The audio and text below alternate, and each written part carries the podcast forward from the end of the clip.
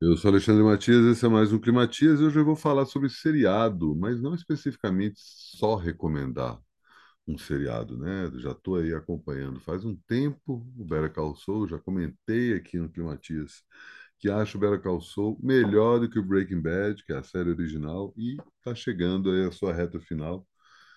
Fazer um comentário breve sobre essa reta final. Então, se você está acompanhando a série, você quer acompanhar a série, talvez não seja o caso de você continuar escutando o meu papo aqui, embora faça uma ressalva rápida aqui sobre spoilers, né? Eu vou, fal vou falar spoilers, né? Para quem assistiu até antes dos três últimos episódios da temporada, mas eu não acho que spoiler seja propriamente um problema, né? É claro que quando você assiste uma coisa pela primeira vez sem saber o que vai acontecer, você toma um susto, você fica completamente chocado, dependendo de como for a revelação, né? Mas não é propriamente é, o fato de você saber como a história vai acabar não necessariamente estraga a história. Né? E aí falo aqui, já devo ter falado aqui em alguns climatias sobre a importância de rever, né? Quando você assiste uma coisa pela primeira vez, e mesmo que o final não, não seja uma coisa, oh, como se resolveu, quem é o assassino, né? Essas coisas meio seja uma coisa mais difusa, né? Não necessariamente algo que você possa resumir numa frase. Eu lembro direitinho, quando era criança ainda, aprendendo a ler, e um dos primeiros livros que eu li foi O Menino do Dedo Verde. E aí, aquela coisa de ficar folheando o livro, chega no final, eu abro ali na última página, tem a, a última frase do livro, é um spoiler, sabe? Ah. É como a frase clássica do sexto sentido. Na hora que você fala, né? Aliás, não, a frase clássica do sexto sentido não é propriamente spoiler. Né? Mas, enfim, vocês entenderam. Tem uns spoilers que você vai lá, tipo, spoiler clássico, né? O Darth Vader é o pai do Luke Skywalker. Mas isso aí, cara, se você não sabe ainda, me desculpa, tem aí uma questão. É claro que, pô, tem um monte de gente aparecendo agora, nascendo agora, descobrindo Guerra nas Estrelas agora, e que eventualmente não sabe, né? Mas o negócio já está completamente introjetado na nossa cultura, né? Quantos spoilers soubemos, soubemos antes sequer imaginar, sabe? Eu sabia o final de Psicose sem nem saber o que era Hitchcock, nem sabia da importância, mas já sabia o que estava acontecendo ali. O fato é que saber do final de uma história não é, torna todo o a jornada até o final é, sabe isso ah não já sei como acaba então não preciso ver. Não pelo amor de Deus o fato de você saber, saber que acaba assim pensar numa premissa que não faz esse final ser tão plausível ou provável faz com que seja importante assistir né? enfim mas estou dando essa volta toda para falar sobre a reta final do Breaking Bad. O, a série está tá na sua última temporada, são seis temporadas, e este ano, que é justamente o ano da exibição da sexta, eles dividiram a última temporada, como já é uma tradição, né? Sopranos fez isso, quem mais? Estou tentando lembrar, mas várias outras temporadas chegaram ali no final, filmes, né? O Harry Potter fez isso ou Vingadores 3, em vez de simplesmente fazer um filme, ah, não, vamos dividir em duas partes. No caso da temporada do Better Call Saul, não é propriamente uma coisa de alongar, de fazer duas metades da última temporada parecer com duas temporadas, né? É, é só uma questão de pausa, né? A série está sendo exibida semanalmente, mas aí você tem um outro Stranger Things fez isso agora também, outra lembrança a última temporada. A quarta temporada deu um break ali, um mês, e aí depois volta, só para dar tempo de todo mundo recapitular, né? E o Better Call Saul está nessa reta final, e tem uma questão que é justamente o ponto que eu vou falar, e agora, a partir de aqui, tem spoiler. Enfim, tem, não necessariamente. E, digo se você não deixa eu dar um contexto, né? Afinal de contas, Breaking Bad é aquela série dirigida pelo Vince Gilligan, dirigida e criada pelo Vince Gilligan, que é um dos é, principais roteiristas do Arquivo X nos anos 90, fez as histórias e dirigiu alguns dos melhores episódios da série Fox Mulder e Dan Scully. criou essa história do professor de química Walter White, que descobre com câncer, está completamente quebrado de grana, né? A família dele está numa situação limítrofe, ele descobre que ele pode ganhar dinheiro se ele fabrica uma metanfetamina perfeita. Que seu método, né? Melhor dizendo. E aí ele cria essa droga, né, que se torna lendária em pouco tempo, e à medida que ele vai se envolvendo com a venda de algo proibido, ele vai descendo aí aos porões do submundo, isso acompanhado o tempo todo do Jess Pinkman, Walter White, é, vivido pelo. Qual é o nome do cara? Esqueci agora. Ai, ai. Brian Cranston. E o Jess Pinkman, vivido pelo Aaron Paul, que agora está no Westworld. À medida em que o, o Walter vai se envolvendo com o crime organizado e com é, pessoas viciadas né, na droga que ele fabrica, né, ele vai desvendando aí uma série de, de histórias cabulosas que acontecem embaixo do nariz de uma cidadezinha qualquer, no caso aí Albuquerque, no Novo México, se não me engano. E pessoas que parecem completamente impolutas e idôneas são, na verdade, estão por trás de grandes esquemas, tanto de lavagem de dinheiro, quanto de tráfico de drogas, quanto de assassinato, enfim. Pessoas que não são nada idôneas também estão nesse esquema. E a gente vai assistindo aí em seis temporadas como o Walter White vai se transformando de uma pessoa pacata que passa por um momento de, de tensão, né? justamente break bad, né? Ele, ele rompe com a própria sanidade, com a própria história, com a própria noção de moral e aos poucos vai ficando viciado, não na droga, mas no poder que a droga e o dinheiro trazem para ele. Aos poucos vai se transformando num chefão do crime organizado e peitando todo mundo, muito na tentativa e erro, mas a série, no fim das contas, né, é uma premissa original que partiu do pressuposto de como é que um vilão desse quilate aparece. É uma grande história de origem, só que em vez de ser simplesmente um vilão, como um vilão pode surgir de uma pessoa menos vilã possível. Né? Um professor de química, um cara que está ali preocupado com educação, preocupado com temas que são importantes para a vida das pessoas e né, lidando com adolescentes e tal. Como ele se torna um mestre do crime, né? um vilão temido, uma pessoa que a simples pronúncia do nome dele pode causar mal-estar e, e medo em pessoas que eventualmente não sentiriam medo. A história acontece, eu gosto muito de Breaking Bad, mas eu não coloco ela no panteão das grandes séries, né? Todo mundo tem lá esse lugar onde está Sopranos, The Wire, Mad Men, Game of Thrones também, mas enfim, tanto Game of, Game of Thrones eu não gosto porque, sei lá, depois eu até posso puxar. Eu, eu não assisti Game of, Thrones, Game of Thrones inteiro, embora tenha acompanhado tudo, assisti a última temporada, mas sei lá, não desce, não desce. Sinceramente, é um negócio que para mim não funciona. Mas tudo bem, vai.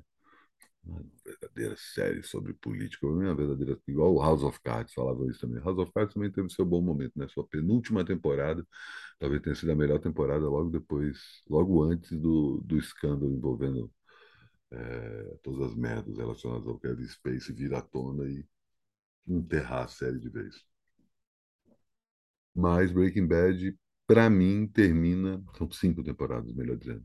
No final da quarta temporada. A quinta temporada, para mim, é um grande erro. Né? A impressão que dá é que os caras queriam ir para um lado e falaram assim, cara, não, você não pode ir para esse lado aí, porque senão você vai contar todos os podres da nossa sociedade. Então vamos fazer uma coisa mais caricata, vamos. E aí, ah, tem bons momentos, né? Eu não acho, por exemplo, Ozymandias, que é o antepenúltimo episódio, tem gente que considera um dos grandes momentos da história da TV, é um belo episódio, mas, saca? Alguns episódios das outras temporadas de, de Breaking Bad, o final da quarta temporada é uma coisa completamente a, acima de qualquer dos episódios da última temporada. Né? E vários outros, né? Tem o Fly, que é clássico, né? um episódio que os caras presos no laboratório com uma mosca. É, essa premissa e a sinopse de todo o episódio, impressionante. Série muito boa mesmo. O cara tem uma coisa de ser um maestro da tensão, né? Consegue manter ali a tensão cada vez mais densa. E tem esse personagem, Saul Goodman, que é um advogado de porta de cadeia, um cara cafona, caricato, né? E aí o, o Vince Gilligan tem a mesma mesmo insight. Eu vou contar a história do Saul Goodman e mostrar como uma pessoa que queria se tornar um advogado de verdade se torna esse bufão da lei, né? Esse cara que livra qualquer tipo de, de criminoso da, da cadeia com os argumentos mais tapafúrdios, usando provas absurdas, né? conseguindo constranger pessoas que poderiam falar, enfim. O cara que joga baixo em vários sentidos. Como é que esse cara surge? Do mesmo jeito que o vilão temido é esse personagem que todo mundo parece que nasceu pronto, né? E aí a série original investiga o vilão. Esse cara é meio palhaço, né? Uma espécie de um trickster. É, também parece ser um personagem pronto, mas não. Né? Tem um jeito que ele surge. E a gente assiste Better Call Saul, exatamente uma, a história disso. E é impressionante. Eu já falei isso, é, é, recomendando aqui Better Call Saul, a importância de como a série vai saindo do clima da série original. Você espera que é, Better Call Saul tenha um clima de Breaking Bad, eles desconstrói completamente o clima original e vão criando um outro clima. E aos poucos a gente vai entendendo o que está acontecendo e quem são aqueles personagens. E aí aos poucos começam a surgir personagens do Breaking Bad que vão aparecer bem depois. Então a gente é uma história de origem do Saul Goodman, mas de alguns outros personagens. Alguns personagens tinham sido só mencionados, outros aparecem em cenas muito rápidas e ganham importâncias gigantescas né, nessa nessa é, não vou chamar de prequel só, né, mas essa parte, essa série anterior à história do Breaking Bad. Mas tem um aspecto, e é exatamente o ponto do spoiler, né, que eu vou falar agora. Até aqui não tem nem propriamente um spoiler, né, mas agora vai ter, que é relacionado a Kim, que é a, a esposa do Saul Goodman, vivida brilhantemente. Aí eu vou ter que caçar o nome dela, porque eu só lembro do sobrenome. Eu só lembro especificamente, eu lembro do sobrenome da personagem, Kim Wexler. É, Rhea Seahorn, eu lembrava do, do sobrenome Seahorn. Uma atriz maravilhosa que faz essa personagem, que também é uma advogada e que, em um dado momento, coloca o próprio Sol à, à prova para conseguir casar com ele. É um momento maravilhoso um dos grandes momentos da última temporada. E a Kim vai se tornando cada vez mais um personagem central na história do Soul e na história é, da, do, do seriado Better Call Saul. Só que ela não está no Breaking Bad. Ela não é ela, mencionada em momento algum. A única a única alusão, se não me engano, que é feita à personagem da Kim é quando o Sol, que nem chama Sol, né, é um, um nome fictício que ele inventa, né, e a gente vai vendo como é, ele vai inventando esse nome fictício, esse personagem, né, todo esse bufão, cafona, é uma invenção, não é? O cara não tem esse gosto, ele está criando esse personagem completamente distante da própria realidade o Jimmy, que é o personagem principal, vivido pelo Bob Oderick, né, que é o próprio Better Call Saul, é o personagem que assume esse, esse palhaço da lei. E ele, ao que tudo indica agora, ele pode ter sido uma criação da Kim, né? Foi uma criação dos dois, né? Só que, enfim, a Kim não tem um papel tão central, literalmente falando, mas dá para entender que o Sol inventa esse personagem a partir das mutretas que ele fazia com a Kim. Só que a gente está aí há três episódios da, da, série acabar e a gente não sabe é, o que aconteceu com a Kim, porque ela não aparece em Breaking Bad. Ela morreu? É a primeira coisa que você pensa. Ela se separou? A gente já viu o episódio em que ela comenta isso com o Jimmy, né, com o Saul Goodman, E talvez o melhor seja a gente se separar, porque a gente junto é muito tóxico. A gente sempre atrai o mal. E eles acabam se separando. É, teoricamente, esse é o final do relacionamento deles. Mas tem três episódios para acontecer. Uma série de questões que todo mundo achava que iam ser resolvidas nos ultimíssimos episódios foram resolvidas logo no começo dessa segunda parte. Vários, né? A, a morte do Lalo, que é um cara que estava perseguindo o, o Gus Fring, um dos, dos vilões da série. Esse episódio é inacreditável, é inacreditável, assim. É, mostra ali a densidade do personagem do Gus Fring, a densidade também do Lalo, que é um personagem que vai sendo é, aos poucos apresentado, e a gente vai vendo que não é um, só um bandidinho qualquer, ele é um, um mestre, à sua maneira. E principal, né, que pelo menos em termos de impacto no Breaking Bad, dois personagens que morrem no, na mesma época, o Howard, que era sócio da, do escritório de advocacia que o Sol tinha sido sócio, que, o, que era sócio do irmão do Sol, o Chuck, e o Lalo Salamanca, os dois são enterrados no laboratório é, subterrâneo, que é um dos principais é, cenários de Breaking Bad. Ou seja, sempre que você assistir Breaking Bad a partir de agora, saiba que tem um cadáver, dois cadáveres, né, de um dos principais nomes da família do crime organizado da região e de um dos principais advogados que morreu, inclusive, difamado como viciado em cocaína, algo que ele nunca foi. Então, só isso, tudo que acontece ali com o Walter e o Jess nesse laboratório ganha um outro significado. Mas tem um outro ponto. Primeiro, é, tanto o Brian Cranston quanto o, Jess, o Aaron Paul já falaram que eles participam de Breaking Bad, do Better Call Saul dessa última temporada. Tem uma cena com o personagem do Walter White, tem uma cena com o personagem do Jesse Pinkman e uma cena envolvendo os dois. A gente tem três episódios pela frente, um deles chama-se inclusive Breaking Bad.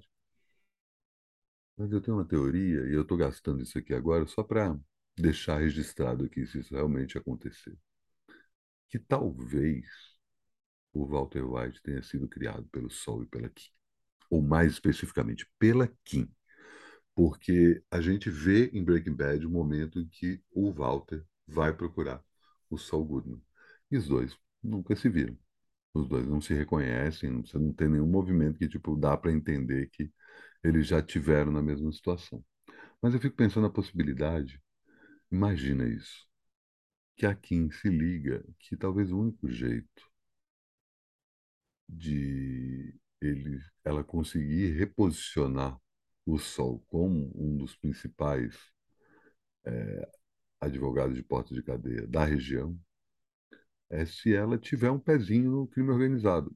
E aí a gente já viu alguns flashbacks, tanto do Sol quanto da Kim, na infância, mostrando que tanto a Kim era estimulada a praticar atos ilícitos, quanto o Sol conseguia detectar golpes e truques e ficava revoltado com aquilo. Mas ele, depois ele até, né, o último episódio, inclusive, episódio mais recente, todo em preto e branco, termina com ele escolhendo uma determinada roupa. Eu vi muita gente comentando que seria uma roupa do, do Saul Goodman, mas não tem um paletó. Na verdade, é a roupa da fase em que ele vive com aquele amigo dele que morre, que é a...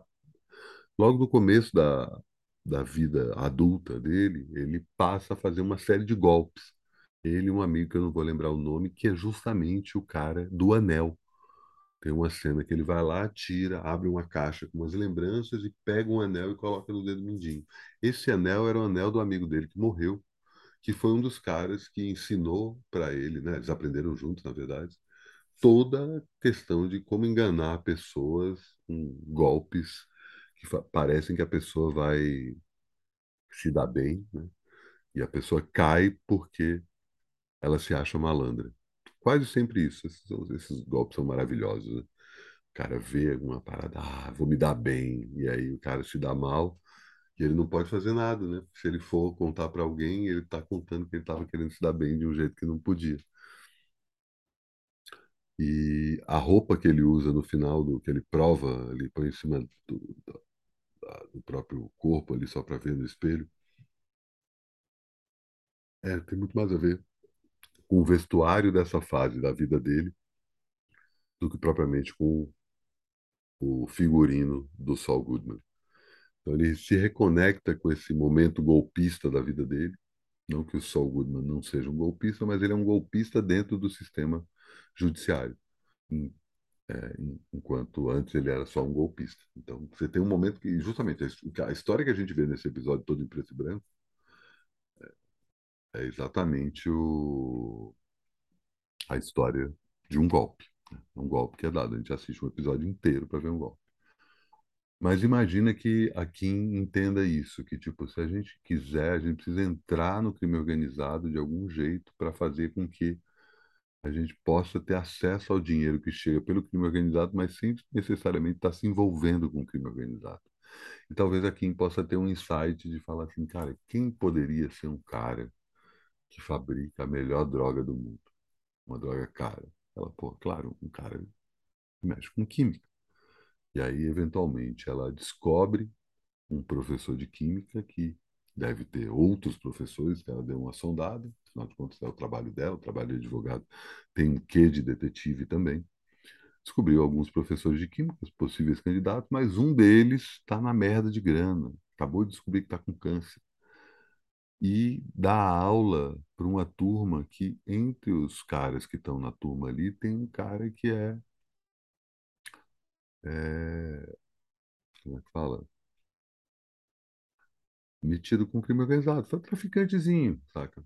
Mas aí ela pensa assim, cara, se eu consigo conectar esses dois, de alguma forma, eu consigo fazer com que esse cara comece a vender uma droga perfeita para os conhecidos desse outro carinha, desse outro moleque. E aos poucos eu vou mexendo aí nos bastidores para que ele vá crescendo cada vez mais. É uma hipótese completamente estapafúrdia essa que eu estou criando. Não, não completamente, mas completamente insuspeita. E o, o Vince já falou que quando terminar o Better Call Saul, a gente vai ver Breaking Bad de um jeito que a gente nunca viu.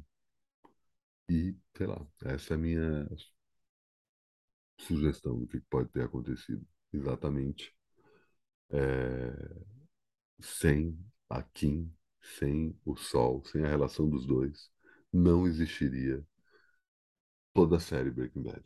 Isso vai ser muito foda se rolar. Também, né? Tô pronto para ouvir outras, outros possíveis desdobramentos. Tenho acompanhado várias teorias sobre isso, mas fiquei com isso na cabeça. Vamos ver o que acontece nos próximos três episódios. Quando terminar o último episódio, eu volto aqui no Primatias para comentar qual é. Caso você não esteja assistindo a série e escutou isso tudo, já dá para dar um gostinho, inclusive para assistir a série que reforça o que eu estava falando no começo. Eu te contei alguns spoilers, mas esses spoilers não são propriamente spoilers reveladores. Eu falei da morte do Gus, mas eu não falei como é que o Gus morre. Descobri como o Gus morre, tipo, que toda a relação dele com o Hector Salamanca já está sendo colocada ali desde o começo do, break, do Better Call Saul. É muito maravilhoso. Dá uma chance aí, assiste o Better Call Saul. primeira temporada demora para passar, justamente porque ele quer fugir do clima de Breaking Bad, mas à medida que a série vai passando, a série vai ficando cada vez mais parecida com Breaking Bad, com outros personagens que não tem nada a ver. Porque esses caras sabem conduzir a tensão, saca?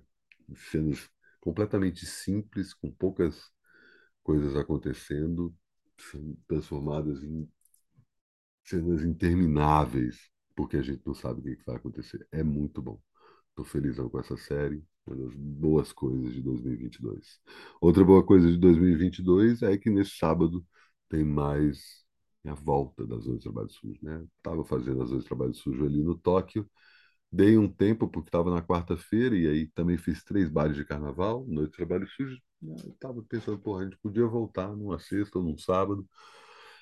Nesse sábado, dia 30 de julho, eu, Luiz Patoli e Danilo Cabral retomamos as noites de trabalho sujo no NA, Not Available, um clube que, a, que foi inaugurado ali na esquina da São Luís, com a Consolação, coração do centro de São Paulo, é, num porão ainda, ali do lado de onde era o Alberta, o lugar que eu comecei as noites de trabalho sujo. O link para comprar ingresso e garantir sua presença está na descrição do vídeo ou do podcast, se estiver escutando isso no Spotify, aproveita, assina o canal e aperta o sininho, ou o podcast aperta o sininho, deixa o seu like no vídeo do podcast, isso ajuda a espalhar o que faço por aí. E tinha mais outra coisa, assim, nessa sexta-feira, em algum momento do dia, eu estreiei mais uma edição do Bom Saber. Eu ia estrear o NTS, mas infelizmente não conseguimos realizar esse encontro nem virtualmente. Eu, Luiz e Danilo, que fazemos as dois trabalhos sujos, temos esse programa chamado NTS, que está parado desde o carnaval. Eu já dei um. Ó, galera, a gente precisa retomar isso aqui ou matar o programa, né? Enfim, estou né? aí arrumando a casa e pensando quais são os programas que vão continuar, mas como não tivemos NTS, você sabe que a cada dois programas tem climatias, cada dois climatias tem novo programa, melhor dizendo. Estreou agora o Bom Saber, programa de entrevistas que eu convidei minha querida amiga Sil Ramalhete, ela que eu conheço aí da vida de shows e discos, enfim, produtora cultural, está envolvida aí com vários nomes da cena paulistana independente, que deu uma guinada na vida dela, saiu de São Paulo, foi para o Espírito Santo, de onde ela é, e começou a repensar a vida, pensando em como trabalhar com cultura faz sentido e como isso pode ser uma coisa ruim, né? E como se você não liberar algumas travas. E aí está trabalhando com mentoria sistêmica, uma técnica que ela descobriu durante esse período da pandemia para fazer com que não só artistas, mas principalmente artistas e não só artistas de música possam ter mais claro o que eles podem fazer com a própria vida. É um papo muito bom que, claro, tem a ver com cultura e com música, mas também tem a ver com o jeito que a gente leva a vida. Depois que a gente gravou a entrevista, eu fiquei conversando com ela um tempão. Já amigo um tempo, então né, tem esse momento em que boa parte das coisas que ela fala eu já venho, inclusive falando aqui no Climatia, né? e que são questões que estão cada vez mais no nosso dia a dia, né? O que que a gente quer da vida? O, o que que como a gente consegue o que a gente quer? Você sabe o que você quer? Se você se você conseguir o que você quer, você vai dar conta? E quando você conseguir o que você quer, o que que você vai querer depois? Ou tá bom? Né? Enfim, papo começa puxando sobre música e produção cultural, mas vai para além disso e foi ar no meu canal no YouTube também, no Spotify. Então você deve ter recebido a notificação assim que assinou e apertou o sininho de uma dessas duas redes. Nosso trabalho sujo no NA nessa, nesse sábado, dia 30, a partir das 23h45. Link para comprar os ingressos está aí na descrição do vídeo. E assim me despeço de mais um Climatias. Até amanhã.